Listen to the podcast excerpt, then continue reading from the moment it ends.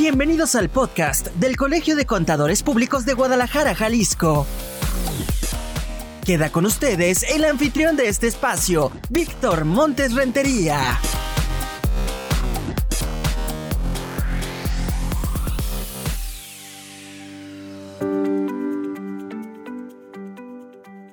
Qué gusto saludarles de regreso en este podcast del Colegio de Contadores Públicos de Guadalajara, Jalisco. Muchas gracias por acompañarnos en esta emisión semanal de esta comunicación del colegio con los agremiados y con la sociedad jalisciense, los tapatíos que están cada vez más interesados en conocer de estos temas que son relevantes para la academia y por supuesto los socios del Colegio de Contadores Públicos de Guadalajara. En esta ocasión vamos a hablar con ustedes de la promulgación de la norma de revisión de gestión de calidad para las firmas que realizan auditorías o revisiones de estados financieros otros encargos de aseguramiento, servicios relacionados. Es un tema que suena extenso, pero no lo es tanto. Me dice nuestro invitado que es sencillo además de entender y manejar, así que pues sin más preámbulo le doy la bienvenida en esta mesa de trabajo al contador público certificado Víctor Manuel Hernández Molina. Él nos hablará hoy de este tema. Forma parte de la Comisión de Gestión de Calidad del Colegio de Contadores Públicos de Guadalajara, Jalisco a la calidad, un tema importante para toda empresa. Víctor, bienvenido, gracias por acompañarnos, contador. Sí, muchas gracias, Víctor, por la invitación y, adelante con el tema, sí. Va a ser un diálogo de Víctors, así que usted va a estar escuchando, espero no se confunda. Hubo una modificación, entiendo, a la normatividad que se establece para todos los contadores. ¿A partir de cuándo el Instituto Mexicano de Contadores Públicos y particularmente el Colegio de Contadores Públicos aquí en Jalisco establece que se tengan que hacer todas estas revisiones en materia de calidad para los eh, agremiados? Sí, gracias, Víctor. Sí, me gustaría dar un antecedente para tener todos el mismo contexto de, de nuestra plática el día de hoy. Y básicamente lo que tenemos como responsabilidad los, los contadores que firman reportes o dictámenes fiscales, etcétera. Sí. La obligación que tienen los contadores que, que emiten una, una certificación sobre estados financieros, sobre algún reporte en específico que piden los clientes, sirve básicamente para dar fe y confianza, ya sea al cliente, al banco, a los inversionistas, de que el trabajo que hizo el contador público es en sí realizado con, con calidad, con compromiso de, de y responsabilidad que, que necesita el, el, cliente o los inversionistas, como mencionamos. Y es así como el, el, la Federación Internacional de Contadores, a través del, del ISB, publica las normas internacionales de gestión de calidad que se le llama ISQM1, que como título tiene también como es muy largo, control de calidad en las firmas de auditoría que realizan auditorías y revisiones a estados financieros. Y también se emitió la norma internacional de gestión de calidad 2, en donde se hace las revisiones de calidad de la asignación o de la asignatura del encargo. Entonces, estas dos normas fueron emitidas para dar respuesta a las demandas y tendencias de la práctica profesional contable a nivel internacional en cuanto a calidad de los encargos, ¿no? Entonces, se emiten, el ISB em, emite estas dos nuevas normas. ¿Y qué hacemos aquí en México? En México derogamos estas, las normas antiguas que teníamos vigentes hasta el 15 de diciembre del 2022 y el Instituto Mexicano de Contadores Públicos, a través del Consejo de y Vicepresidencia de Calidad de la Práctica Profesional, emite y acepta estas dos normas que fueron emitidas en, eh, por el ISB, ¿no? Entonces, así es como inicia esta nueva ola de calidad de gestión de calidad porque antes se llamaba control de calidad y ahora el, concepto que manejamos es gestión de calidad. Entonces, al entrar en vigor fue el año 2022. Sí, sí, estas dos normas entran en, en 2022 y en sí vamos a, más adelante vamos a ver que estas dos normas, quién las revisa o quién hace el proceso de, de certificar que nosotros como contadores estamos llevando a cabo y tomando en cuenta estas dos normas, ¿no? El cumplimiento y la obligación que tendríamos con la emisión de estas dos normas, pues ¿quién lo va a hacer? Ah, pues va a ser el Instituto Mexicano de Contadores Públicos a través de sus vicepresidencias de, control de calidad. Y es básicamente que la norma de revisión de gestión de calidad lo que va a hacer es le va a dar armas al Instituto Mexicano de Contadores Públicos para realizar estas revisiones a los contadores certificados que emiten firmas o, o certificaciones en los estados financieros y otros proyectos que tenemos la capacidad de realizarlos y va a dar las directrices para verificar cómo se va a hacer esa revisión de control de calidad calidad, ¿no? Y quién la va a hacer, qué necesitan, qué responsabilidades va a tener el contador al, al emitir su firma y en la misma firma debe de haber un proceso de revisión de los proyectos que están realizando otros contadores de su misma firma. Antes de entrar en materia de cómo se desarrolla específicamente este proceso para que haya una correcta revisión del cumplimiento de las normas de gestión de la calidad, me gustaría saber, para entender también con otra analogía, cuando estamos hablando de la manufactura, pues tú buscas que, por ejemplo, si fuera cerámica, venga sin imperfecciones, venga perfectamente pintado, con las dimensiones y pesos establecidos, pero cuando hablamos de los servicios, a veces suena como más ambiguo, como que nos cuesta trabajo entender que lo que tú tienes que hacer también tiene que tener un estándar. Y platicamos antes de iniciar esta charla, yo estoy familiarizado, por ejemplo, con la norma de calidad ISO 9000, que establece diferentes criterios y ha tenido variaciones a lo largo de los años. Entonces, supongo que en el caso de los contadores, ¿ustedes en qué se enfocan? Las normas, de acuerdo a tu experiencia, ¿en qué se enfoca para que tengamos una calidad en la prestación del servicio? Sí, antes que nada, si vas a emitir, por ejemplo, una opinión sobre estados financieros, pues te tienes que fijar cuál es el marco contable con el que se están realizando esos estados financieros.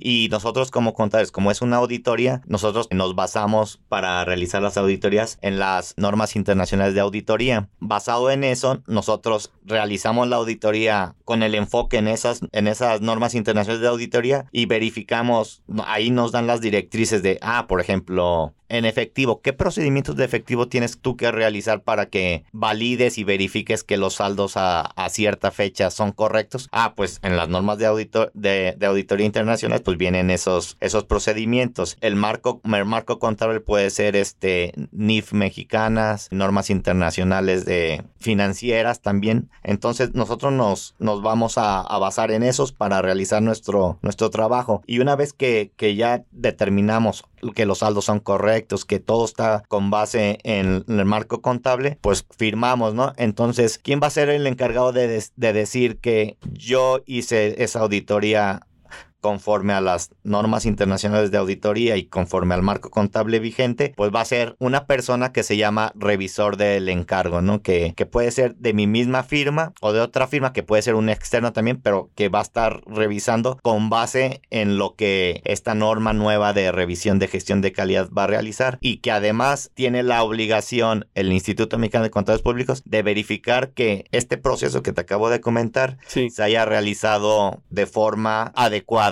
para que le demos confianza al público inversionista, a los bancos, a, cualquier persona que esté interesada en nuestro informe que realizamos. Sí, hablando de la contabilidad, donde hay una gran cantidad de normatividades, leyes y reglamentos vigentes, pues creo que es de vital importancia entender que es como si fuera un recetario, ¿no? Que se tiene que garantizar que el cumplimiento sea cabal en todos los aspectos para que no exista margen de dudas, margen de error, o al final, cuando el ente revisor, podríamos hablar de la Secretaría de Hacienda de Crédito Público, o el propio sistema de administración tributaria hace sus propias evaluaciones, se detecten inconsistencias, porque va de por medio el nombre del profesionista, de la firma o de la empresa a la que presta servicio, ¿cierto? Es correcto, es correcto. Muy bien, pues eh, no, no parece, Víctor, pero ya vamos a la mitad de este podcast, así que si te parece, de regreso de la pausa, nos concentramos en cuáles fueron esos cambios que se aplicaron, cómo se están monitoreando y los plazos de cumplimiento, porque deben saber quienes nos están escuchando que las fechas cambiaron para cumplir con esta nueva normativa en materia de gestión de la calidad. Hacemos una pausa y regresamos después del corte.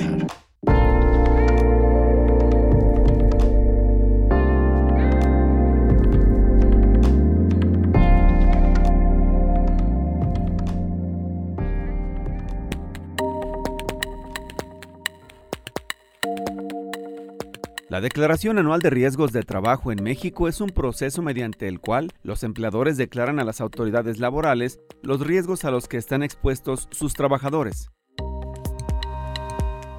Esta declaración forma parte de las obligaciones establecidas por el Instituto Mexicano del Seguro Social, IMSS, en el marco de la Ley del Seguro Social. En términos generales, los empleadores deben realizar una evaluación de riesgos laborales y presentar esta declaración anual ante el IMSS. Esta declaración incluye información sobre las actividades económicas de la empresa, el número de trabajadores, el tipo de riesgos a los que están expuestos y las medidas de prevención implementadas. El objetivo de esta declaración es que el IMSS pueda evaluar y monitorear los riesgos de trabajo en las empresas para garantizar la seguridad y salud de los trabajadores, pero también ayudan a determinar las cotizaciones que los empleadores deben pagar al seguro de riesgos de trabajo. Por esto te recomendamos participar en la conferencia Declaración Anual de Riesgo de Trabajo, Actos de Fiscalización del Instituto y Medios de Defensa. La conferencia se realizará este jueves 1 de febrero a las 4 de la tarde. Puedes participar de manera presencial o en línea. Inscríbete en la página de internet del colegio y escucha lo que nuestros expositores tienen preparado para ti.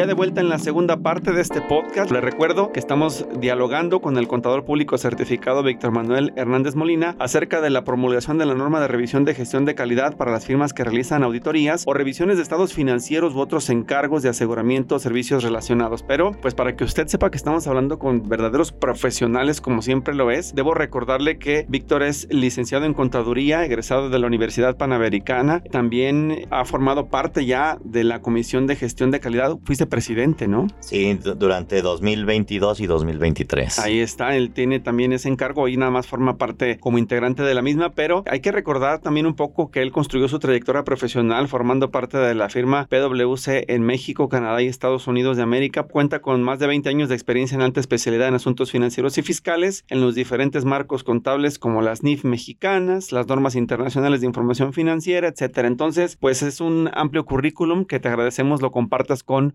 nuestros oyentes. De regreso a este tema de la promulgación de la norma de revisión de gestión de calidad, eh, Víctor, ¿a partir de cuándo se promulga? Porque los cambios ya nos decías al inicio que comenzaron en 2022, pero la entrada en vigor y la promulgación, ¿cuándo fue? Sí, la nueva norma de revisión de gestión de calidad, el Instituto Mexicano de Contadores Públicos tiene pues, la obligación de realizar la revisión y que se lleve a cabo el cumplimiento de, las normas de gestión de calidad 1 y, y normas de calidad 2, como mencioné mencionamos anteriormente en el otro bloque. Sí. Entonces, el 6 de noviembre de 2023, el CEN del Instituto Mexicano de Contadores Públicos da las fechas para que entre en vigor esta nueva norma de revisión. Esta norma de revisión de, de gestión de calidad va a tener vigencia a partir del 1 de enero de 2024. Por lo tanto, la anterior norma que se tenía de revisión de calidad, que se llamaba de control de calidad, pues su último día fue el 31 de, de diciembre de 2023. Y a partir de ese momento comienza se libera el nuevo marco normativo del Instituto Mexicano de Contadores Públicos o eso cuando comienza? Porque tienen que crear toda la estructura para la revisión, ¿no?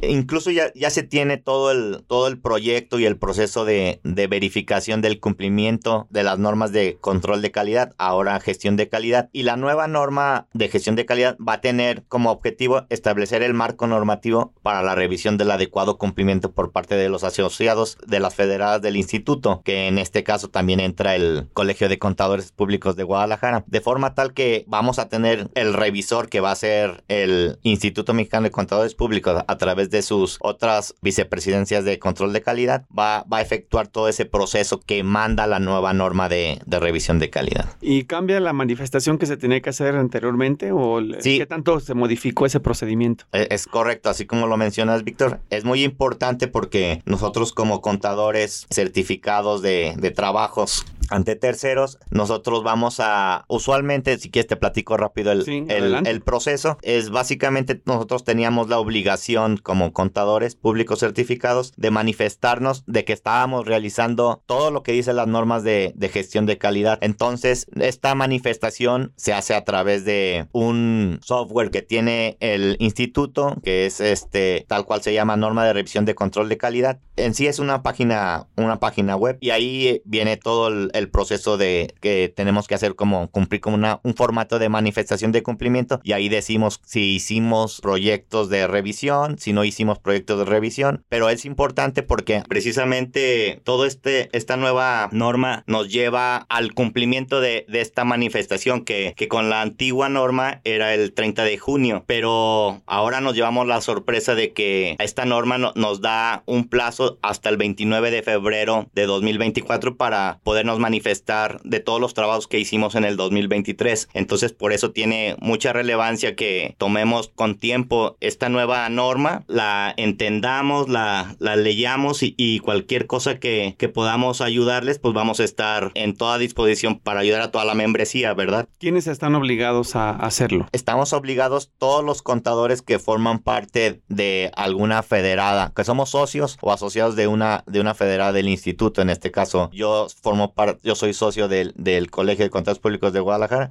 Entonces, tengo la obligación de manifestarme y este año, el 31 de enero de 2004, también es importante mencionar que hay nuevos formatos, era de la manifestación y también un, un, un cuestionario donde te preguntan cosas importantes de los proyectos que realizaste, de cómo está tu firma administrada, etcétera, ¿no? Entonces es importante que sea, que tengamos en, en mente que tenemos que manifestarnos. Ya no nos queda tanto tiempo, pues. Sí, pues se, se va el, el, tiempo rapidísimo y además en torno a esto me gustaría saber, de acuerdo a tu experiencia, qué tan rápido o lento es llevar a cabo el proceso en el micrositio. Es decir, debido a los campos que se tienen que llenar, te lleva un día, es un cuestión de horas, eh, lo tiene sí. que hacer uno solo, tienes que haberte apoyado con alguien más. ¿Cuál, cuál le recomendarías a los Sí, en, en, el micrositio está, está dividido para los contadores que nunca se han manifestado y que en este año desean manifestar. Es como una manifestación de, de primer año, podemos decir. Y hay otros formatos que son para contadores que ya han venido manifestándose anteriormente. Entonces, básicamente el, el proceso es muy rápido. Yo lo hice hace aproximadamente seis, seis años o cinco años uh -huh.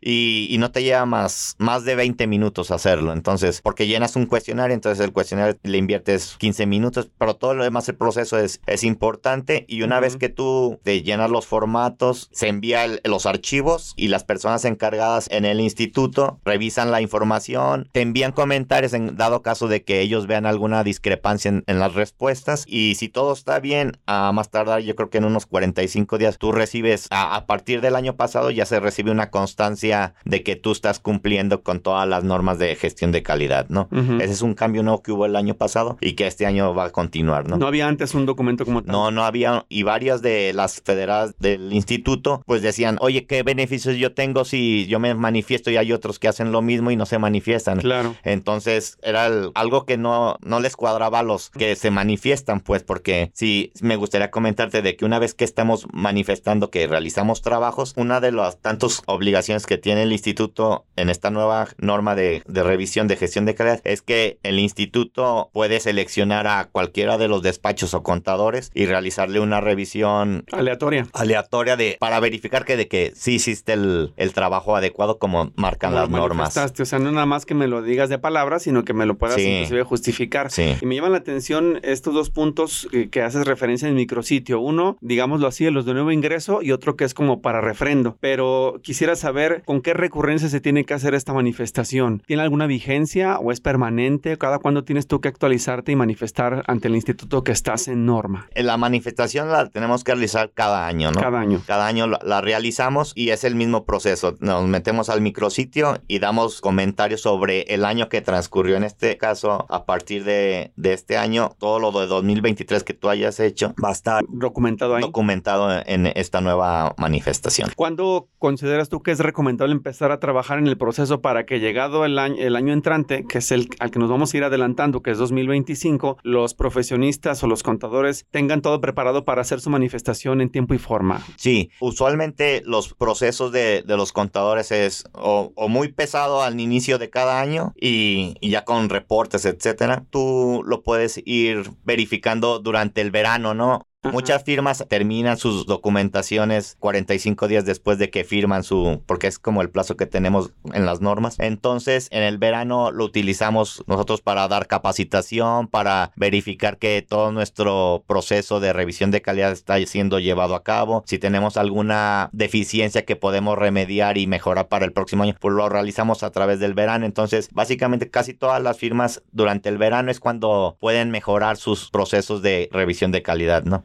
O sea, lo recomendable y además es válido que lo vayas haciendo en el transcurso del año para que al final, no sé, en el último trimestre, octubre, noviembre, diciembre, sea afinar detalles y presentar en tiempo y forma en enero, ¿cierto? Es correcto, es correcto. Muy bien. Y que lo tome usted en cuenta, preguntarte también, contador, si hay algún curso, alguna capacitación, alguna estrategia o una invitación del colegio para quienes tengan dudas se acerquen y puedan aclararlas y, estar, eh, no sé si con la comisión o con el propio colegio, las otras comisiones, preparados para entregar su manifestación en tiempo y forma. Sí, básicamente cuando tú te metes al, al micrositio vienen las personas que te pueden ayudar si en caso que tú tengas alguna duda con algún formato, con algún problema incluso del micrositio. Los teléfonos son de los teléfonos del, Instituto Mexicano de Contadores Públicos y, y si gustas me, me, permito darle los teléfonos.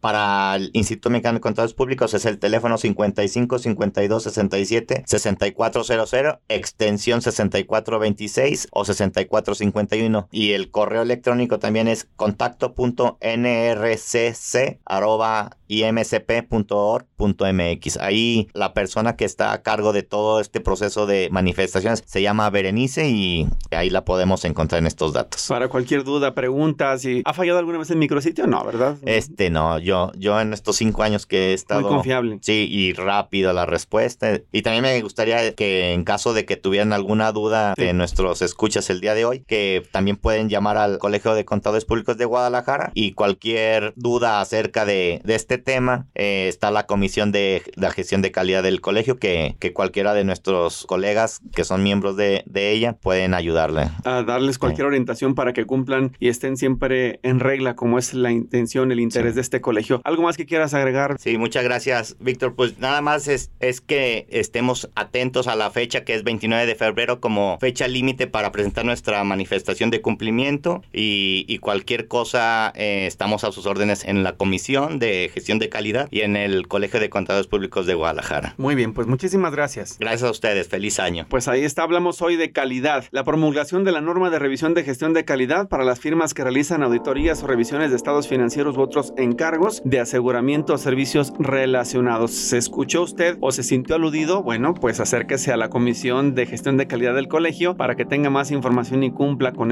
esta normatividad ya vigente y reiterado el plazo, se tiene que cumplir en tiempo y forma. Nos vamos, gracias por su compañía en esta ocasión, Víctor, muy amable por esta charla. No, muchas gracias a ti. Y gracias a usted por habernos acompañado y escuchado. Soy Víctor Montes Rentería, lo esperamos en la próxima emisión de este podcast. Hasta luego.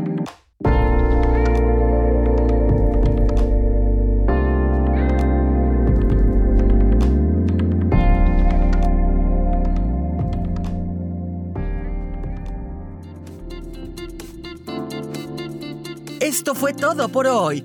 Recuerda que este espacio es para darle voz a los contadores, para escucharte y orientar a nuestra comunidad. Hasta pronto.